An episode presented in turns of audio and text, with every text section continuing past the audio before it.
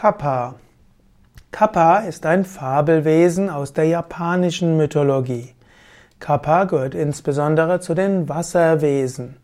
Kappa wird manchmal als Dämon genannt, also als Yokai, Y-O-K-A-I. Manchmal trägt er aber auch die Züge einer niederen Gottheit, also eines Kami, K-A-M-I. Kappa wird in Verbindung mit Wasser gebracht und ist eine der bekanntesten Kreaturen des japanischen Volksglaubens.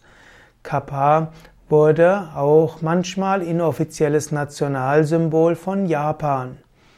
Kappa ist eine Mischung aus Schildkröte und Mensch. Kappa hat also menschliche Gestalt, aber er hat auch gewisse Ähnlichkeiten mit einer Schildkröte. Man könnte sagen, Gesicht wie Mensch und Füße, Beine und Arme etwas menschlich, Rücken wie eine Schildkröte. Kappa äh, wurde manchmal auch zu den Vampiren gezählt, weil er seinen Opfern das Blut aussaugt. Kappa zählt aber zu den Wassergeistern, der in den Wasser lebt.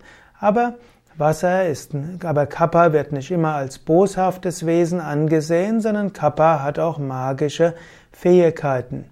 Kappa hat großes Wissen über die menschliche Anatomie und die Wirkung von Heilkräutern. Kappa kann auch helfen, wieder gesund zu werden. Kappa liebt besonders Gurken und Auberginen und er mag auch das Sumo-Ringen.